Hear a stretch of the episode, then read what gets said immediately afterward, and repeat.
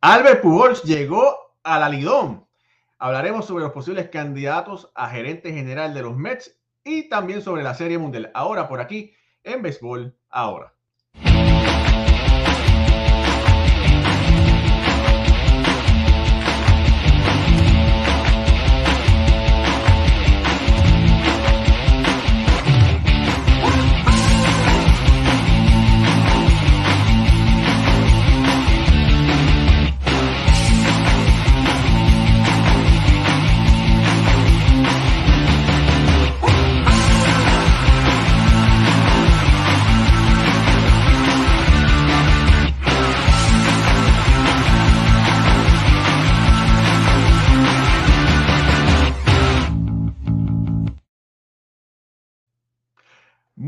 Noches familia del béisbol, bienvenidos a otro más de béisbol ahora, béisbol entre amigos por aquí, por su canal de YouTube y, de, página de Facebook Béisbol ahora. Suscríbase a nuestro canal, de like, síganos para que se enteren de las últimas noticias de béisbol y los mejores análisis. Mi nombre es Raúl Ramos y como de costumbre me acompañan mis amigos y compañeros Alfredo Ortiz y Jorge Colón Delgado. Muchachos, el tío Al llegó a la Lidón y desde el primer momento pudo, pudo poner a los Leones de Escogido al frente, le dio la victoria. Sí, eh, interesante la, la, la, participación de Albert Pujols, que acelera, acelera su entrada porque la primera base del escogido está lesionado. Ahora, la, la pregunta que yo me hago es, él dice que, que todavía no es momento de retirarse que, que el, no tiene ese, ese mensaje en la mente. ¿Qué, ¿sabe? ¿Qué, ¿Qué, estará pasando? Por su, ¿Qué es lo que él quiere? ¿Qué es lo que, qué es lo que él espera? Ya, número, ya está asegurado en el Salón de la Fama y debe de ser unánime. ¿Qué ustedes creen que, que está pensando el gran Albert Pujols? Bueno, mira, tengo por aquí el último turno al bate ese que metió el hit de, de ganador. Una secuencia de episodio. Voy a ponerlo por aquí para que ustedes lo vean. ¿okay? ¿Cortesía de quién? De Angelito Moreno, que estuvo en el estadio ayer.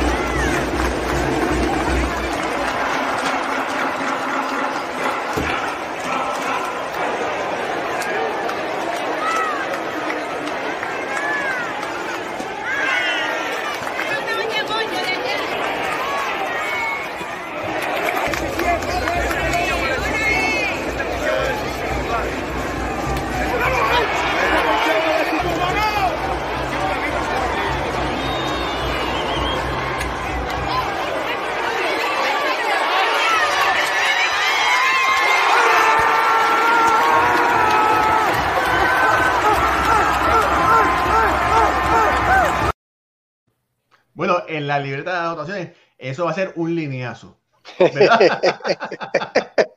eso mismo, así mismo es. El primer hit de el gran Albert Pujols en la República, Dominicana. A los 41 años. A los 41 años, debutando, ¿verdad? Debutó en, el, en la Lidón. Eh, lo habían escogido hace muchísimos años atrás. Pero como tú dijiste, Jorge, él dijo de que todavía no estaba preparado para retirarse, que él todavía quiere jugar, todavía el equipo de California, de, de los angelinos, le deben dinero para el año que viene. Eh, aunque fue parte de los Dodgers, es agente libre, ¿verdad? Ahora tiene que ver con quién puede buscar trabajo, conseguir trabajo. Lo interesante del caso es de que ahora el convenio colectivo se está empujando para el bateador designado universal. Eso abre muchas posibilidades. Eso abre ¿Cuántos, cuántos eh, puestos de trabajo adicionales? 14, 15 de trabajo. Eh, sí, la, la, la liga hace entera. ¿Verdad? y eh, entonces, bueno, 15. Se, va a ser una cosa, va a ser algo muy interesante. ¿Qué tú, crees, ¿Tú, ustedes, ¿Qué tú crees, Alfredo, Alfredo este, sobre el panorama de, de Pujols y su futuro? ¿Por qué insistir? Tú buscas el récord en el Baseball Reference y no hay nada, no hay un algo cercano que te sabe una cifra mítica ¿A qué tú, qué tú crees? Sí, tienes razón, Jorge. Eh, realmente, y si es número, pues eh, lo vemos al contrario, porque cada año que pasa, sus números entonces bajan y afectan aquel, aquel grande número que había puesto en sus primeras campañas con, el equipo de los Cardenales. Y, entonces pues no sabemos realmente que, que no sea amor al deporte, competir, un corazón de un competidor bárbaro y que él siente dentro de sí de que todavía puede aportar a un equipo de grandes ligas y, y tener una posición importante. Si no es esto, no, no sabemos, porque realmente pues, este caballero no, no tiene nada que probar ahora mismo a nadie. No solamente a los números. ¿Ustedes escuchan el audio? el audio?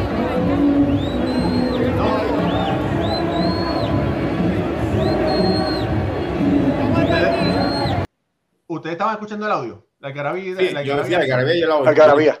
Ok, vamos a ver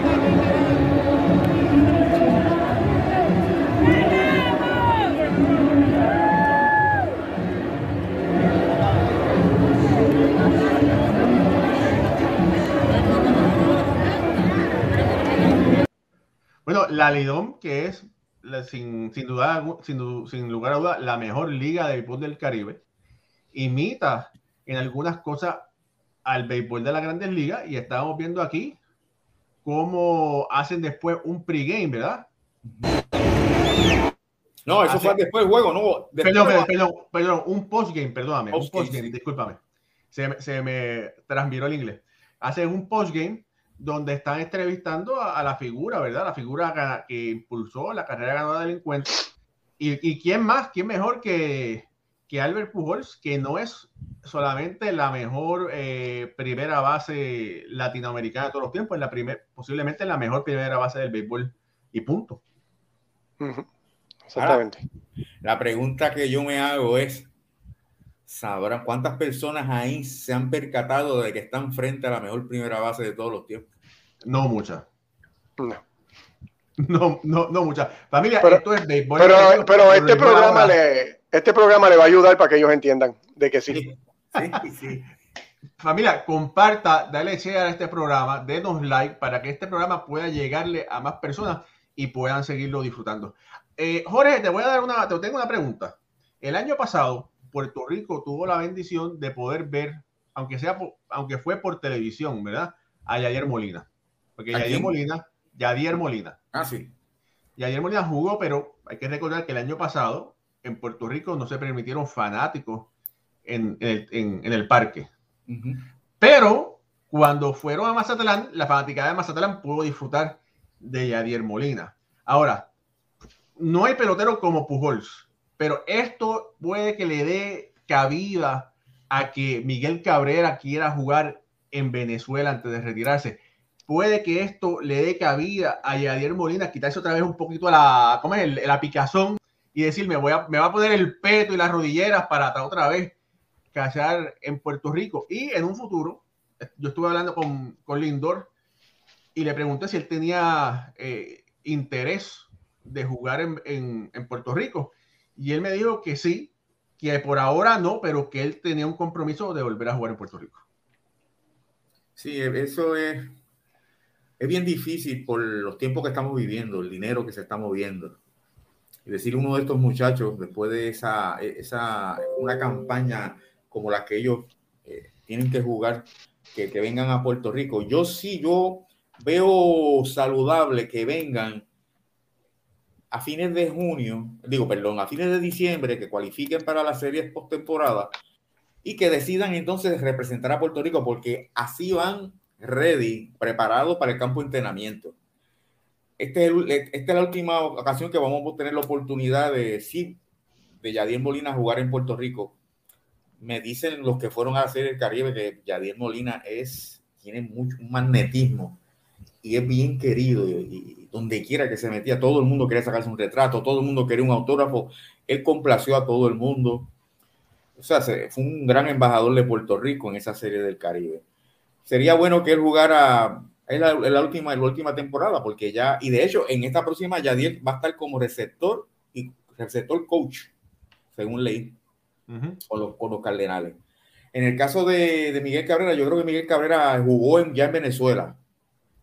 Me corrí. Hace, hace, muchos años, pero era de, de jovencitito. Sí. Pero sería bueno también que se despidiera de, de, su país, que tiene tantos y tantos admiradores, y Miguel Cabrera es otro que cuando se hablen de las mejores primeras pases, tiene que estar en la conversación. Mira, Mira, JJ Cortés, saludos, saludos a Cam Virela, saludos a Tom Van Heinen. Mira, Ulises, Ulises Mesa siempre tiene comentarios interesantes. Dice, feliz noche y bendiciones. Bravo, mil felicitaciones a nivel del pelotero Albert Pujol por su primer hit con línea que le permitió hacer el, eh, ganar el equipo. Ahora la pregunta es, ¿será candidato del novato del año en excelente, excelente comentario. Yo lo pensé ahorita cuando lo vi, pero yo dije, no lo voy a hacer porque pero sí, es novato, pero no, no, yo creo que, yo creo que, no cualifica. No, no, no cualifica.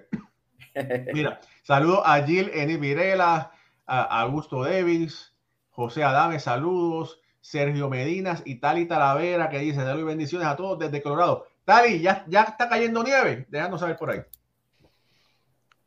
Mira, y, la, el, y, la, madrina María López bendición. está aquí eh, también conectada con nosotros. Saludos. El final perfecto sería aprobar el bateador designado y que termine con los Cardenales esta temporada Pujol ah. como bateador designado. Eso sería de novela, oh. una película. Oh, Así se puede retirar Molina, Wainwright y Pujol quizás juntos los tres y sería, sería una serie, sería de serie increíble esto. Mira, Eulogio Gómez, que también con otro comentario interesante. A mi entender puede ser que Albert Pujol juegue porque quiere mantenerse y la fiebre de jugar en su país no, eh, lo llena de orgullo. Mira, es todo es posible, ¿verdad? Bueno, sí, pero vamos, vamos, a partir de la premisa que son esas dos razones. Pero una cosa es el deseo que tú tengas y otra cosa es lo que tú produzcas. Claro. Y tú puedes tener el mejor deseo y tú quieres mantenerte en forma, pero tienes que probarlo en el terreno. Entonces, lo, como dijo Alfredo al principio, los números empiezan a descender. Claro, él tiene tantos y tantos números que lo, único que estaba, el único que le está bajando a él es el, promedio. El promedio. Sí, porque lo demás, no, demás no baja. Pero sí, lo demás no va. Pero este, pues uno no quisiera, uno, uno quisiera ver eh, que, que Albert Pujol en el terreno. Y como tú bien dices, si viene ese bateador designado para Nacional, pues ahí no hay problema, porque lo vamos a ver el final de su carrera como bateador. Sí.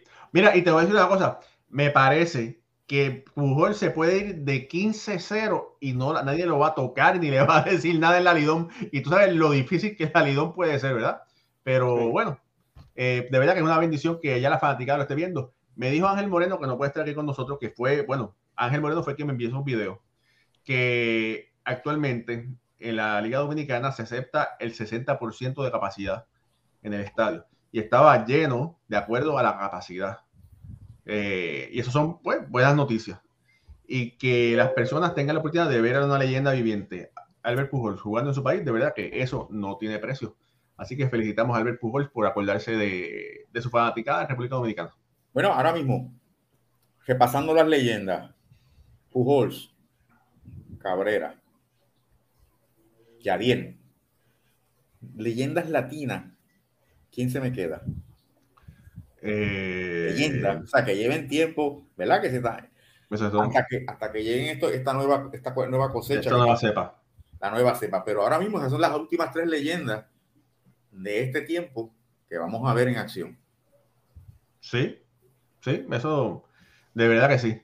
Eh, saluda a Jaime de Insight que dice, está desde su palco el Solá Morales, que eso lo sabe, ¿verdad? El gran empujón, mi opinión, debe firmar con San Luis junto a Yadier y Wayne, como dijimos aquí y hacer un tour de despedida. Saludos a los tres, gracias por el programa, ¿no? Gracias Jaime por estar siempre conectado aquí. Llueve, truene, relampague. Jaime siempre está aquí conectado y de verdad que eso lo agradecemos al mil. Hay veces que, tengo que ser sincero, hay veces que uno no tiene deseo de hacer el programa porque uno está cansado. Eh, pero Jorge dice, no, pero hay gente que siempre está conectado. Y esa gente que siempre se conecta, Jaime siempre está y se lo agradecemos porque de verdad que es bien importante que esté aquí con nosotros. Ahora sí, ya, ya me quité, ya me saqué la, la piquiña esa encima. Eh, bueno, aquí en Puerto Rico no, no, no, han anunciado todavía ninguna leyenda así como tal. Ya ayer sabemos que, que, que, su hermano va a ser el, el, dirigente del equipo de Carolina, o es el dirigente del equipo de Carolina, pero no, pero no han anunciado a Yadier. Yadier es dueño del equipo de baloncesto del BCN en Puerto Rico, el equipo de Bayamón, que está en las semifinales, si no me equivoco. Sí. sí. muy posible que le dé una visita a su hermano allá en Carolina, que de hecho Yadiel jugó con Carolina, pertenece a Carolina. Y le haya dar una, la noche, sería una buena, una buena actividad, sería la noche de Yadiel Molina en el parque Roberto Clemente, despidiéndolo. Oh, sería, sería un palo. Bueno, ok, vamos a pasar la página. Eh, los Mets, que están como una gallina cuando le cortan el pescuezo, están corriendo por ahí, ¿verdad? Eh, están buscando un gerente general. Lamentablemente, eh, hasta este momento no habían tenido suerte en, habían podido identificar candidatos, pero eran candidatos activos con los equipos y los equipos no le querían dar el permiso. Eh, y eso lo que sucede, y eso lo que pasa es que no hay gerente general y por consiguiente, al no extender el contrato de Luis Rojas, también o tampoco tienen un manager para esta temporada. Eh, salieron unos reportes que Raquel Ferreira, que es vicepresidenta del equipo de, los Medias de Boston, es uno de los candidatos que los Mets van a entrevistar. Ferreira, que tiene más de 20 años de experiencia con el equipo de Boston, parece ser una muy buena selección. Es solamente la tercera mujer en ser asistente del GM, asistente del gerente general en la historia de las grandes ligas. Y hay que recordar que Kim NG eh, es parte de este grupo y es la primera mujer gerente general, ya que es gerente general del equipo de los Marlins de Miami. Alfredo, Raquel Ferreira es parte del equipo de Boston. ¿Qué, detalles tienes sobre ella? Como bien dice, eh, lleva 22 años en la organización esta dama fue reclutada en el 1999 como una asistente administrativa. Luego, cuando llega Tío Estin a formar parte del equipo de Boston, en el 2003 la hacen directora de las ligas menores.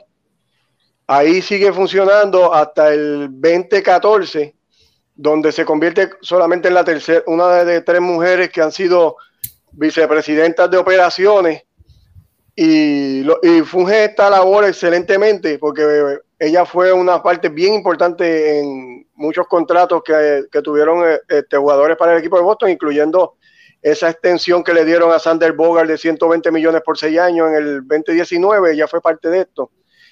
En, eh, ese mismo año, en el 2019, sale eh, Dave de gerente general de Boston, y esta dama se convierte en la primera mujer en liderar un equipo de, grandes ligas en la posición como gerente general, aunque era por, un, por tiempo, eh, no, era oficial su puesto, pero sí estuvo como, como la persona de mayor rango en la organización de Boston, hasta que entonces llega eh, Heinz Bloom, que toma entonces control de esa parte y ella sigue sus funciones como vicepresidenta de operaciones y asistente de, de gerente general. Bien importante que desde que esta dama está en Boston, el equipo ha conseguido cuatro campeonatos de serie mundial. Así que ya ha sido una parte bien importante y me imagino que esto es algo que los Mets están viendo como, como un atractivo, una persona que ha sido una ganadora, eh, innovadora y que va a traer muchas cosas buenas al equipo de ellos si, si fuese seleccionada. Mira, dijiste algo interesante. Empezó como asistente administrativo, eso quiere decir secretaria. Era básicamente una persona que servía de secretaria o secretario, ¿verdad? Con otras responsabilidades, pero ella pudo subir la escalera corporativa del béisbol poco a poco hasta este momento que es vicepresidenta del equipo y asistente del gerente general. Pasando por, eh, entre sus responsabilidades, tenía las ligas menores, conociendo, conociendo a, capacidad lo que estaba ahí pasando. Eh, y tiene ahora experiencia, ¿verdad? a nivel, a, nivel administrativo de operaciones del equipo grande. Fíjate, eh, es un excelente candidato, ya que conoce el juego desde, desde bien abajo, ¿verdad? Conoce el, todo lo que, lo que envuelve las ligas menores y las operaciones del béisbol grande. ¿Verdad que, que, es impresionante ese resumen? Mira, mira qué interesante. Yo, cuando yo vi el, a la muchacha, el retrato, Raquel Ferreira, ella, ella nació y se crió en Cumberland, Rhode Island, y es hija de dos emigrantes de Cabo Verde, Gamalier y Loti Ferreira. Y Cabo Verde son unas, unas islas en el medio de un archipiélago en el, en, el, en el océano Atlántico, y que consiste de 10 islas volcánicas. Y de ahí es que son los papás de ella. Ella vino, nació y se crió, como dije anteriormente, en Cumberland, Rhode Island, y se crió viendo a los Pawtucket, Red Sox. Y los Pawtucket. Y terminó con ellos este, trabajando. O sea que es sangre media roja, ¿sabes? Bueno, que, a los fanáticos de la media roja no se recuerden que en el 1986 los Mets le sacaron la Serie Mundial. Ah, pero pero sería, ¿verdad? avanzaría, ¿verdad? Su carrera si, si, si el dueño de, de, los Mets, que entre ese equipo de trabajo que tiene para seleccionar un presidente de operaciones, está Chris Christie, que fue el, el gobernador de aquí de New Jersey y fue un candidato presidencial. Eh, pero lo importante es que, que es un, que eh, Ferreira es un buen candidato para la silla. Eh, otras dos personas que los Mets contactaron, ¿verdad? Y le dieron permiso fueron Daniel Adler de los, del equipo de Minnesota y Jeff Kingston, que es de los Dodgers. Jeff Kingston, que es un asistente del GM, dijo que no, gracias, pero no gracias. no le interesó pero Daniel Adler, el equipo de Minnesota, sí le dio permiso para hablar con él. Es un graduado de Harvard, tiene 34 años y es un tipo que estaba al frente de la parte analítica del equipo. Así que cuando tú, bueno, sumas 2 más 2, egresado de, Harvard y, y, estar al frente de la analítica, eso quiere decir que convertiría al equipo de los Mets a lo que Steve Cohen quiere, que los Mets se conviertan en los Dodgers de la zona este, donde utilizarían la analítica con el dinero para poner un equipo campeón. El que dijo que no, el que dijo que no, no gracias es de los Dodgers. Sí. Está establecido en Los Ángeles, dijo para Nueva York, yo no voy.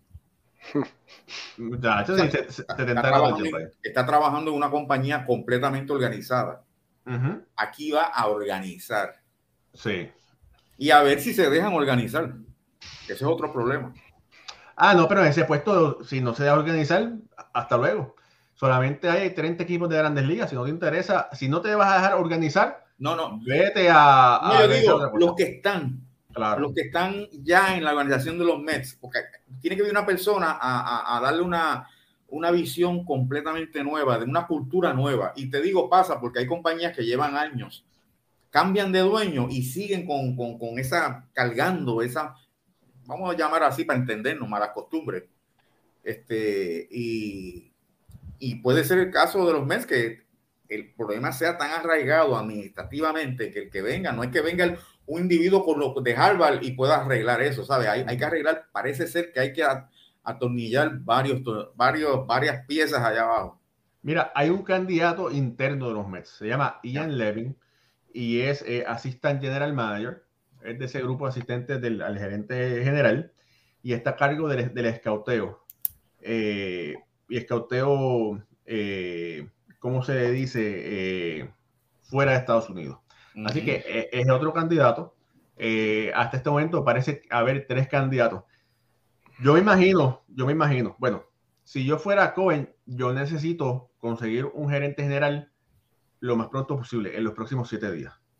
Porque no tienes manager, tienes que contratar un manager y tienes que tratar de recontratar a Javier Baez si es que te interesa, antes que otro equipo te vaya al frente y te lo coja. Sí, no, definitivamente tú primero tienes que contratar al gerente general porque sería bien importante que ese gerente general fuera parte de las entrevistas y de la contratación del, dirigente porque van a trabajar mano a mano con el plan que tienen de para, para este, mejorar la organización. Así que primero entiendo yo que, como tú dices, tiene que tener el gerente general y luego entonces viene un manager que, que sería del agrado de este gerente y que va a trabajar con él de mano a mano. Mira, Charito dice, Charito, saludos. Dice, saludos Raúl y para todos tarde, pero llegué Charito, llegaste, que es lo más importante. Nelson Espada dice, Albert Pujols debería terminar su carrera de béisbol con los Cardenales de San Luis junto a Yair Molina, sería súper. Estoy totalmente de acuerdo. Y usted sea como Ulises. Usted imite a Ulises. Dice, amigos, si dejan de transmitir cualquiera de sus programas, por favor avisen con tiempo, ya que en mi caso hago mi agenda semanal contando con los programas de ustedes en mi tiempo de esparcimiento. Así que usted sea como Ulises. Si usted es como Ulises, usted va a llegar a viejo. tengo, que, tengo que decir una cosa, yo no le pago a Ulises por decir esos, esos mensajes ni nada de eso. Eso es libre albedrío porque él quiere decirlo, pero Ulises, muchas gracias. Ahora sí. Eh, Jorge, mm. vamos, a, vamos a pasar a la, a la Serie Mundial, pero antes de pasar a la Serie Mundial, un compañero periodista de la BBWA que están eh, en el sur de la Miami, en el sur de Miami, perdón, eh, Daniel Álvarez y su madre, Mari Montes, están de camino eh, entre, manejando el carro, ¿verdad? Desde Atlanta hasta Houston y pararon en Mobile, Alabama, en la casa museo de Hank Aaron. Y nos enviaron unos retratos enviaron unos retratos, eh, ellos lo compartieron en las Lo compartieron por Twitter y, yo lo, lo, lo, capturé dándole crédito. De hecho, lo distribuí, lo, lo retuiteé y entonces se lo envié a Raúl, porque es bien importante y bien significativo y me, y me da mucha alegría que en la casa donde se crió Hank Aaron, ahí está Daniel Álvarez Montes. Ahí está, ajá. Dale al próximo. Ese es el parque. Pero la casa tiene que estar, la casa está, tiene que ser aquella, en la que está a la extrema derecha. ¿Ves ahí? Esta acá. Esa. Esa. Entonces, en la próxima vamos a ver el interior. Y, ahí hay una exhibición de una camisa de Hank Aaron utilizada en 1953-54 con Cagua. Aaron vino como segunda base y aquí fue que lo convirtieron en right field. Y ya sabemos lo que hizo en grandes ligas. Entonces me llama la atención también los dos retratos adornándolo al lado de la, de la camisa, uno de él con uniforme de cagua y abajo él dando un cuadrangular y está Cefoconde, que es el coach de tercera, dando de la mano, felicitándolo. Y eh, me da mucha alegría que en, en, en, su casa, en la casa donde se crió Hank haya un, espacio, un, espacio para recordar lo importante que fue la participación de Hank Aaron en Puerto Rico y además la primera hija de Hank Aaron, Gail, nació en Caguas en esa temporada. Así que me dio mucha alegría eh, ese, retrato y se lo agradezco al periodista que la haya puesto en Twitter. Y otro momento más de, para mí y para todos nosotros, de ver eh, lo importante que ha sido el béisbol, la Liga de Béisbol Profesional de Puerto Rico, que tiene, que actualmente es la liga con más representación en el Salón de la Fama de Béisbol en Cooperstown con 53 figuras. Wow.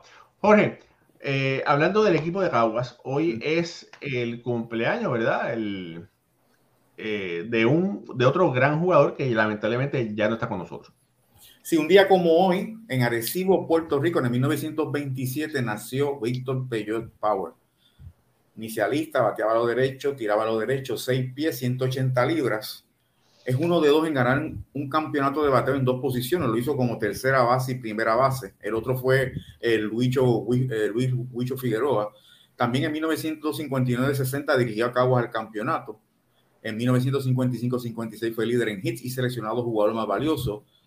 Fue líder en jonrones en dos ocasiones y de por vida está tercero en carreras empujadas con 489.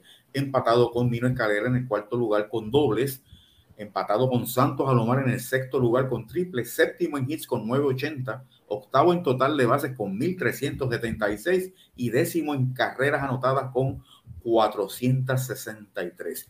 En el 1950-51 empujó 63 carreras sin conectar de honrón, lo que representa el total más alto de carreras empujadas por un puertorriqueño en toda la historia de la liga. Se estafó tres bases en un partido frente a San Juan en la serie semifinal fue un fenómeno a la defensiva y el primero en filial en esa posición con una mano. Su habilidad y agilidad le permitió jugar todas las posiciones, menos la receptoría. En el año 2014 fue seleccionado, claro está, como uno de los mejores 75 peloteros de la Liga de Béisbol Profesional de Puerto Rico, pero me llama mucho la atención que solamente, o sea, jugó 16 años, pero estuvo ausente cinco temporadas. Si él las hubiese jugado, él conectó 980 hits, es muy posible que hubiese sido el líder en hits conectados de por vida eh, sobre Canena Márquez, porque dejó, todavía estaba bien productivo en esos cinco años corridos que dejó de participar. Pero indistintamente de eso, Víctor Peyot en grandes ligas fue un luchador, fue un, un, pelotero vocal que se enfrentó al racismo, a las leyes Jim Crow en el sur de los Estados Unidos, con mucha valentía, con mucha picardía y con un sentido de humor que nadie tenía. Y en, cuanto a, a la, cuando él fildió, se convirtió en el primer, la primer, el primer inicialista en filiar atrás. Todos los inicialistas fil, filiaban al lado de la base. Pegado a la primera base. Pegado a la primera base. Y él filiaba bien atrás. Y como tenía unos, unos movimientos, unos movimientos felinos, lo que le decía a, lo, a, lo, a, los infielders, olvídate que yo no esté en la base. Tú tiras primera base, cuando yo llegue yo voy a estar allí. Era un hombre bien, siempre tenía mucho, mucho bromas, chistes, y te hacía el mismo chiste muchas veces cuando tú lo veías y era como si fuera la primera vez y se reía de la misma forma. Yo tuve la oportunidad de tener una amistad con él y recuerdo que yo junto al doctor Enrique Zorrilla fuimos los últimos en visitarlo en el, en el hospital en, en, San Pablo. Y unos días después murió. Nosotros fuimos los últimos en verlo y también él fue, estuvo presente en el, en, el centenario de Pedrín Zorrilla. Esa fue la última actividad que él fue, fue en silla de ruedas. Y allí también lo saludamos. Un gran, una, una gran persona. Recuerdo que una vez lo encontré en Pizza Hut con su familia y no fui a saludarlo porque estaba con su familia. Y yo siempre tengo esa distancia con los atletas. Y le hice así de lejos y me quedé en mi mesa. Y cuando me vio, me regañó después, me dijo, oígame, ¿por qué usted no fue a mi mesa? Y yo le dije, bueno, don Víctor, usted estaba con su familia, olvídese, usted va siempre, usted me saluda siempre y va porque usted es mi amigo. Y, eso a mí me, me, me caló hondo y, y, lo guardo con mucho recuerdo a, a Víctor Peyot Power y me recuerdo de todas las bromas que hacía y pasé muchos momentos agradables con él. Oye, Héctor y Alfredo, hay que decir que Víctor Big Power, ¿verdad? Que en Puerto Rico era conocido como Víctor Peyot, jugó en Canadá. Uh -huh. Y en Canadá la palabra Peyot sonaba a la parte íntima de la mujer. Y en uh -huh. Canadá los canadienses se reían. Por eso él eh, optó tomar el segundo apellido que era el de su madre, que era Power. Y por eso en Estados Unidos fue conocido como Big Power. Sí. Eso es una. La otra es que eh, Víctor Peyot Power era miembro de la organización de los Yankees de Nueva York.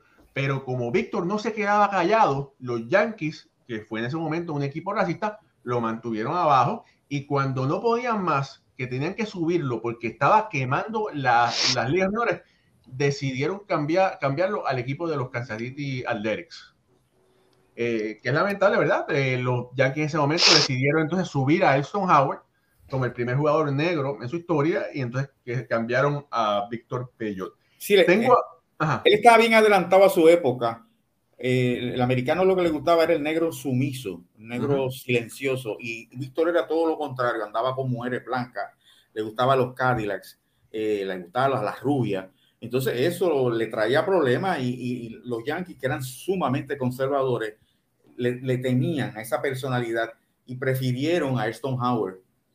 Pero si no llega a pasar eso, tanto el primer pelotero negro firmado por los Yankees como el primer Yankee uh -huh negro hubiesen sido puertorriqueños, porque en 1949 los Yankees firmaron a Canela Márquez. Pero eh, lamentablemente pues, se impuso el racismo recalcitrante de la época, pero Víctor Peyot fue bien, bien vocal y combatió con garras y fuerza el racismo y las leyes Jim Crow en esa década tan mala como fue la de los, de los años 50. Oye, Jorge, si tú recordarás, hicimos un programa dedicado a la memoria de Víctor Peyot hace quizás hace un año Está aquí, usted busque en béisbol ahora en YouTube y pone Víctor Peyot Power, Big Peyot Power y lo, y lo va a conseguir. Pero tengo aquí, tengo aquí eh, una anécdota que Félix Mantilla me hizo sobre Víctor Peyot, uh -huh. que está en ese programa, pero quiero compartirla con todos ustedes para que ustedes vean cómo era Víctor Peyot. Don Félix, eh, Víctor Peyot, usted tiene que tener alguna historia de Víctor Pello que son de esas historias únicas que usted pueda compartir conmigo. ¿Qué usted recuerda de él? Con Víctor, eh, él empezó como, como dos o tres años antes que yo había jugado. Él empezó con Arecibo, los Lobos de Arecibo doble A. Entonces después de él yo, yo, yo vine a, jugar con los Lobos. Entonces en el 51 con, con Cagua. Y él estaba allá, era un veterano. Entonces, como a los dos años y eso, pues yo bateo un jonrón en Cagua.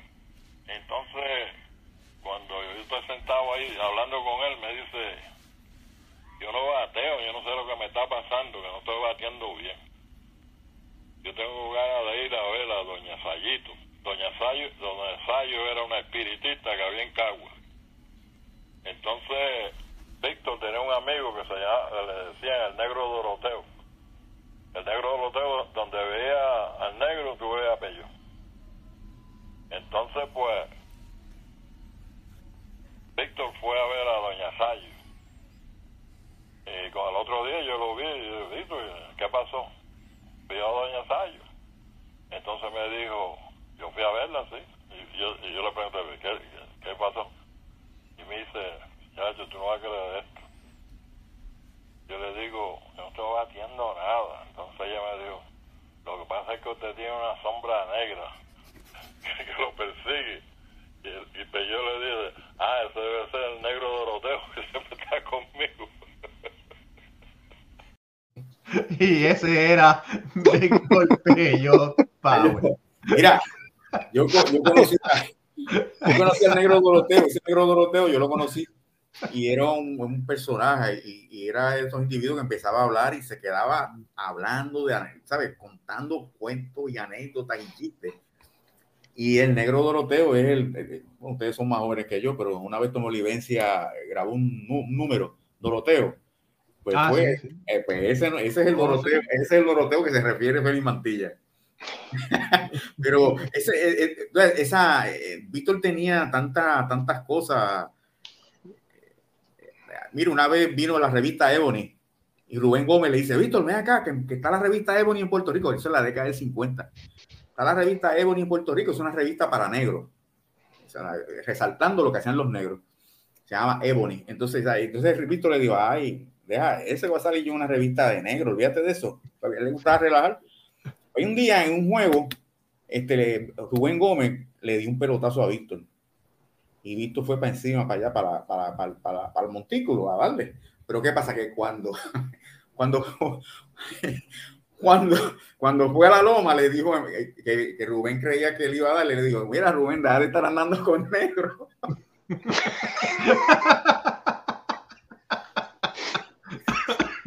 Te estoy diciendo que deje de estar andando con negro y se fue riéndose, no le hizo nada. O sea, así era Víctor. O sea, Víctor, y eso, Víctor tiene cuentos que no se pueden contar.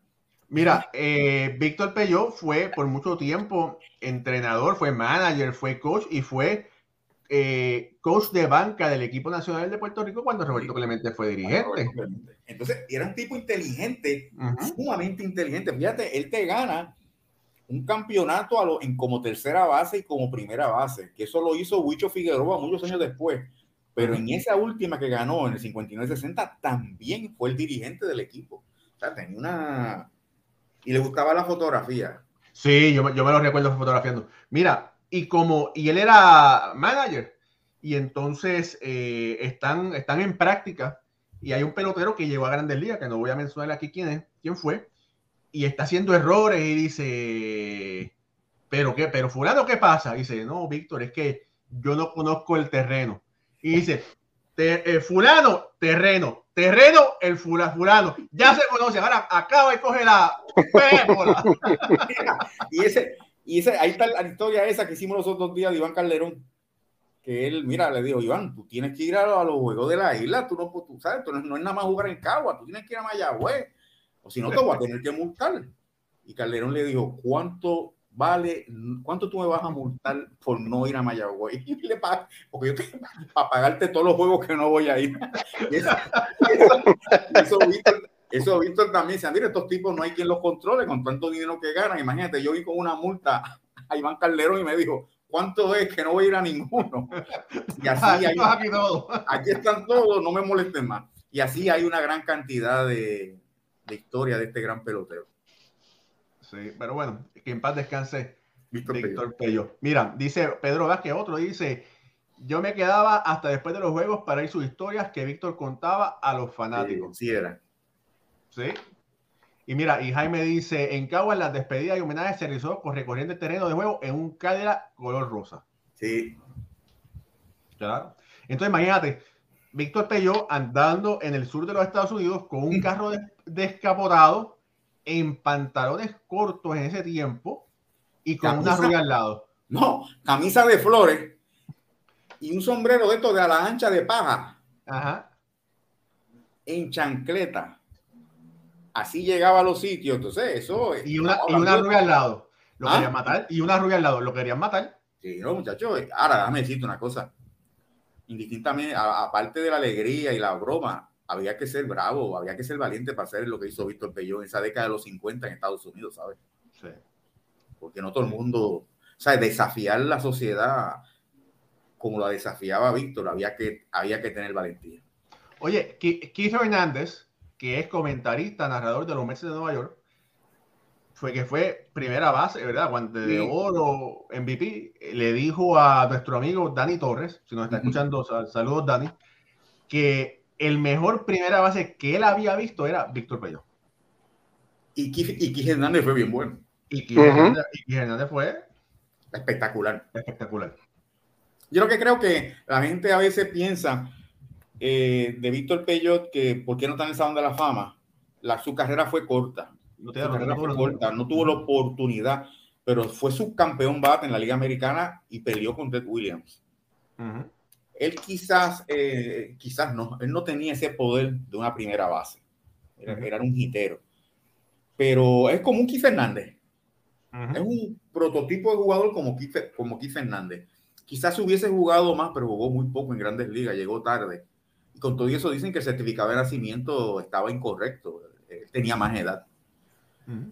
Pero fue un gran, él- gran, gran pelotero. Y él lo aguantaron como dos, tres años en AAA, cuando debía haber estado allá, ¿verdad? No podemos olvidar eso. O sea, Mira, llegó, lle- llegó fuera de tiempo. Claro, mira, Tom Van Hanen dice, Pello dirigió a Don Matterly también con Caguas en el 83 al 84. Yo le pregunté a Don Matterly sobre Víctor Pello y, ¿Qué me, y dijo? me- y me- me- que se recordaba su, ¿cómo es? Que siempre con una sonrisa, ¿verdad? Con una sonrisa grande y que jugara, que, que él estaba, que, que Don estaba ahí para jugar contra derecho y contra zurdo. Y ahí fue que él aprendió a baterle a los zurdos. Mira eso. Qué bien. Y- Así que bueno, son, son detalles. Bueno, ahora sí, hablando ya, habla- hablamos sobre, sobre el tío, el tío Al, hablamos sobre los candidatos a gerente de los Mets, hablamos sobre Hank Aaron y hablamos sobre Víctor Pello.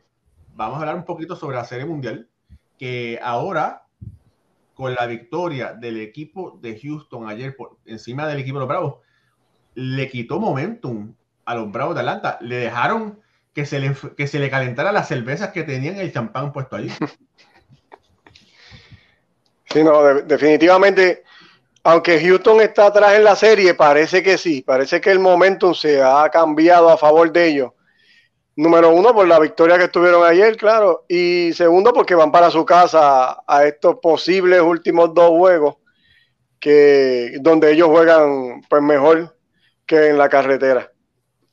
Eh, es bien importante saber, este equipo de los Astros sería el equipo número 15 en ganar una serie mundial si lograran remontar luego de estar perdiendo 3 a 1 y de los 90 equipos que, que han caído 3 a 1 solamente 46 que es casi la mitad eh, ha logrado ganar el quinto juego que fue lo que ellos hicieron. Y de estos 46 solamente 20 han logrado ganar el sexto juego que es lo que ellos van a estar tratando de hacer en el día de mañana Adelante, Jorge. ¿Tú crees que puedan ganar? ¿Tú crees que Houston le puede ganar dos corridos a Atlanta? Sí, puede, claro que Sí. sí. Ayer Sí. vi una cosa bien interesante, Alfredo y Raúl y amigos que nos escuchan. ¿Vieron cómo neutralizaron a Eddie Rosario pichándole malo? Ayer, en el partido de ayer, que no vimos mucha acción de Eddie Rosario, es que estaban pichando tan y tan malo Ujú. cogió dos bases por bola. Claro, dos bases por bola es, un hit, pero yo no quiero que, que Eddie Rosario llegue a primera. Yo lo que quiero que Eddie Rosario empuje carrera y con bases por bola él no va a poder empujar carrera. O sea, lo neutralizaron pichándole bien, bien, bien selectivo y eso hizo falta, hizo falta ayer. Hay que, ¿qué ajuste va a hacer Eddie para el, para el partido de mañana? Eh, porque Atlanta no puede tener dos partidos más teniendo a Eddie neutralizado. Eddie hace mucha falta, es una chispa, es un dinamo. Pero no, hay... eso. Ah, y vi otra cosa, no sé si se dieron cuenta, estaban pendientes al, al fileo de Austin Riley. ¿No lo vieron ayer? ¿Lo viste lo que hizo? ¿Viste cómo, cómo, se queda con la bola un momentito y después que tira? Sí. Me recordé de ustedes porque eso lo hablamos aquí en el programa.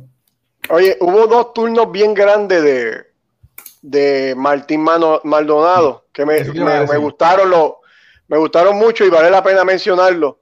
El primero fue la segunda entrada cuando luego de que Atlanta hace las, las cuatro carreras que, que toman el comando y Houston logra responder con dos, que fue bien importante, pero ahí viene un turno de Maldonado que con dos strikes se fajó y dio un fly de sacrificio para poner el juego 4 a 2.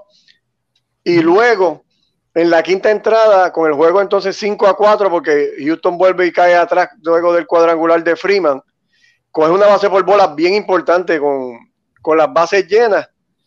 Y en la noche terminó con tres carreras remolcadas, batió de 3-1 aparte de todo lo que hace Maldonado defensivamente, fue, fue una noche magistral para él en ambos lados. Sí, sí. sí. finalmente, del que menos esperaba fue el que batió. Porque Maldonado está ahí por su defensa, por su gran defensa. No es, por su, no es porque sea bueno, es que porque es excelente detrás del plato. Si no fuera excelente detrás del plato, no estuviese jugando en la Serie Mundial. Porque Maldonado batea lo que pesa, quizás menos. Pero ayer como dijimos anteriormente, en las series mundiales muchas veces los héroes son los peloteros que menos uno se lo imagina. Recuerde a Mark Lemke eh, con los Bravos, ¿verdad? En, los 90, como cuando llegaba postemporada bateaba como el mejor, como un T. Williams. Y bueno, parece que ahora le tocó a Martín Maldonado. Mira, perdona, antes que se me olvide, seguimos con la serie mundial. Me, me recordé del. ¿Te recuerdas que estábamos hablando del programa de ayer, o de, ayer, del, del pelotero este que vino a batear y que le dejaron que yo no me recordaba, era Jason Castro. Jason Castro, Castro, Jason Castro, entonces no hicieron nada, le dejaron el, le, dejaron el, pitcher zurdo contra Castro. Pero, pero, pero, ahora pusieron que Castro no va a jugar, lo pusieron en la lista por la. Sí, tiene COVID. esa palabra no se puede decir. Ah. Mira, yo, yo, tratando de hacer por el lado, es que hay palabras que no se pueden decir por aquí porque te tumba la transmisión. Pero bueno, no está, este, eh, está, no va a poder jugar y entonces no va a regresar a la Serie Mundial. Espera tu momento. Y, y, y, y, quien lo va a reemplazar es Jared Stops. Eso significa que Martín va a cachar todas las entradas que quedan en el resto de la. Eso solamente quiere. Eso significa eso mismo. Sí. Mira, Raúl, quería decirte eh, algo importante de ayer en la victoria.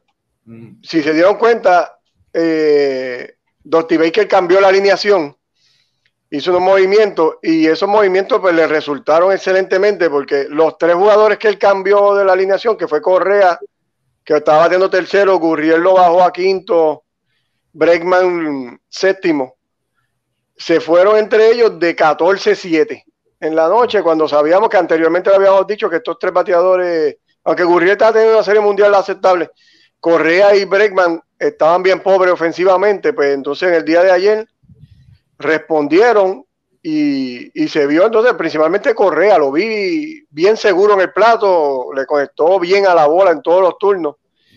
Y se fue de 5-3, además de que con una defensa magistral en el campo corto, cuando él coge esa bola y se va por encima del brazo, esa, esa, lo que tira para primera es una línea. Así que me gustó mucho ese movimiento. Espero de Dusty Baker que mantenga esa alineación para el juego 6 y, y, que esa ofensiva siga fluyendo. Mira, hay que decir que mañana ese juego 6 será la 70 ocasión que va a haber un juego número 6 en una serie mundial. de ¿Un juego de qué?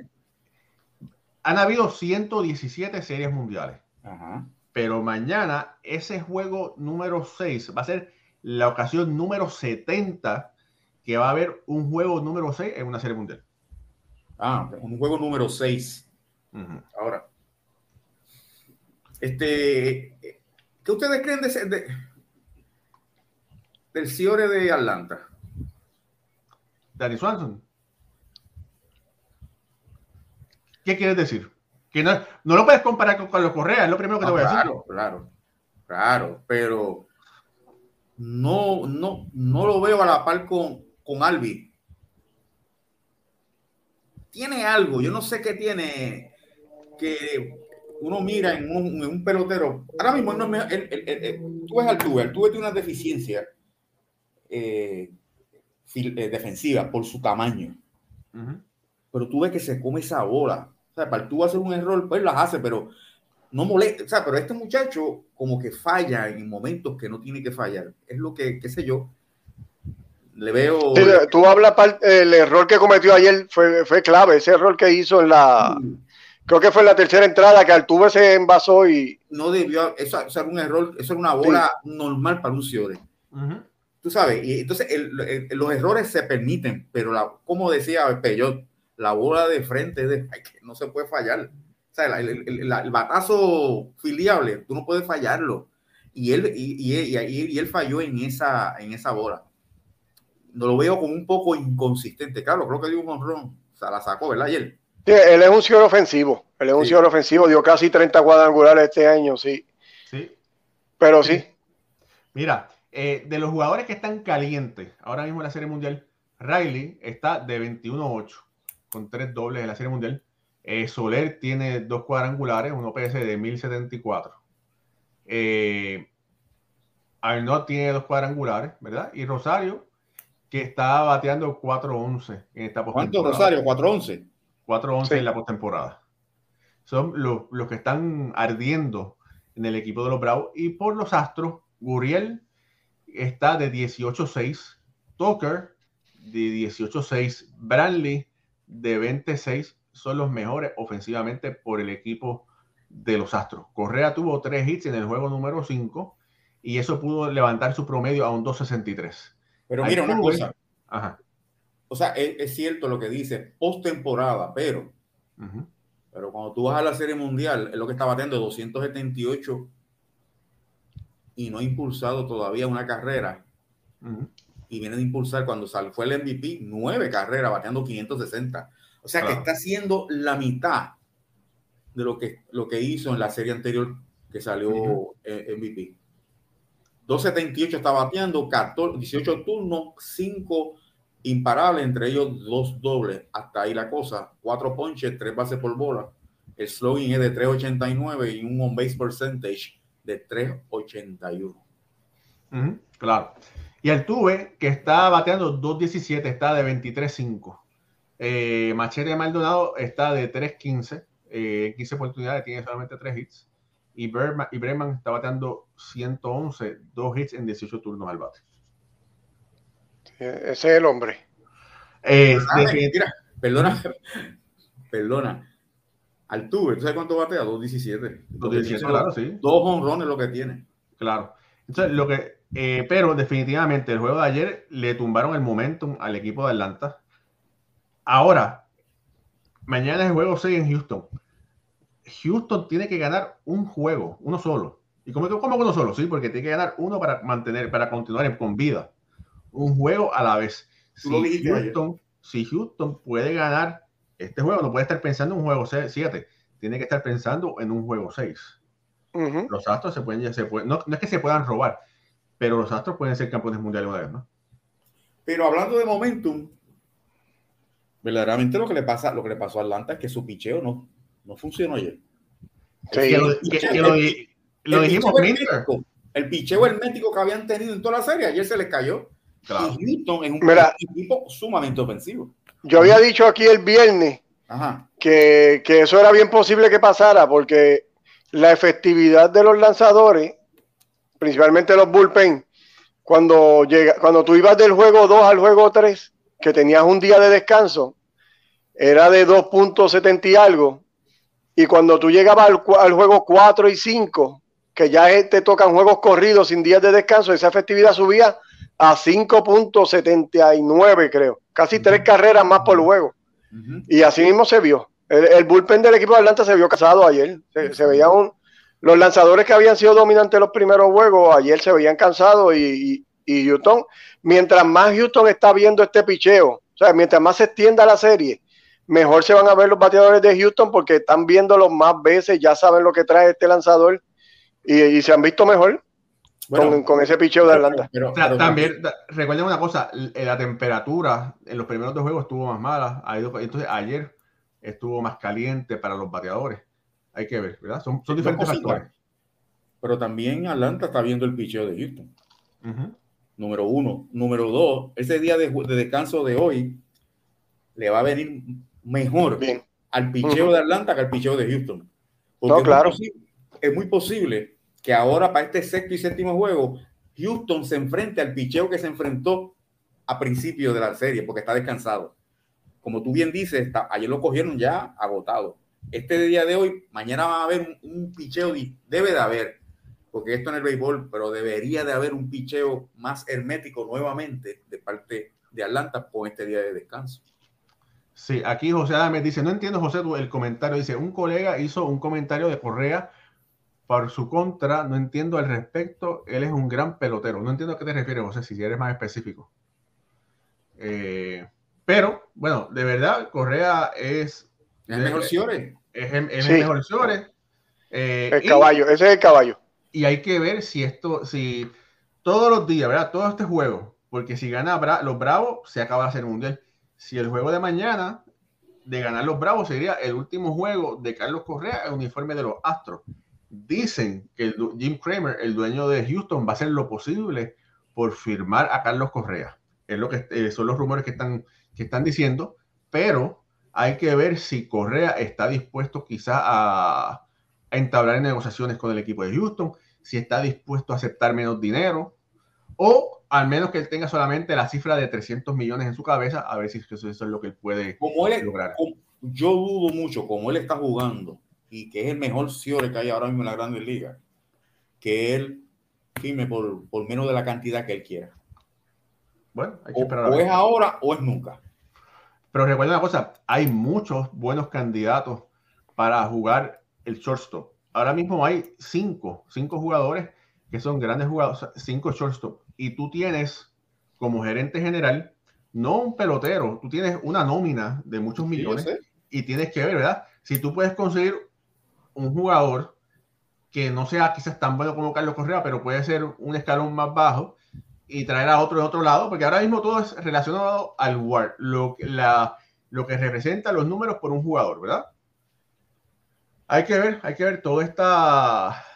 Eh, hay que ver qué es lo a, mí, a, mí a mí, aparte de Correa, que me gusta es Trick Turner. Y ya lo firmaron que cuando cambiaron para los dos, yo, dije que esa era la joya de ese cambio, ¿se recuerdan? Claro. ese, tipo es bueno, ese señor es bueno, pero Corey Seager es bueno, pero no, no, es, no es Carlos Correa. El, único problema que ha tenido Carlos Correa es que no se ha mantenido eh, saludable. Si él puede este lograr este, pero tú ves la carrera de Carlos Correa y cuántas veces ha estado saludable. Dos temporadas, posiblemente. Y ese es el miedo que todo gerente general tiene. Pero acuérdate que es un, un investment que tú estás haciendo para el equipo a largo plazo. Bueno, familia, esto es Béisbol entre amigos por Béisbol ahora. Suscríbase a nuestro canal de YouTube, síganos por eh, Facebook, síganos por Twitter, denos like y comparta esta transmisión. Mañana estaremos en una previa, previa al, al, partido de la Serie Mundial a las siete y media. Gracias, Alfredo, y gracias, Jorge. Jorge, adelante. Tremendo programa, gracias, gracias a los que nos, acompañaron como siempre, a nuestros oyentes, de parte de nuestro editor Raúl Ramos, de Alfredo Ortiz y de Jorge Colón Delgado, gracias, gracias, gracias. Será hasta mañana a las siete y media en el pregame del sexto juego de la Serie Mundial. Hasta entonces, que Dios los bendiga. Sayonara. Gracias.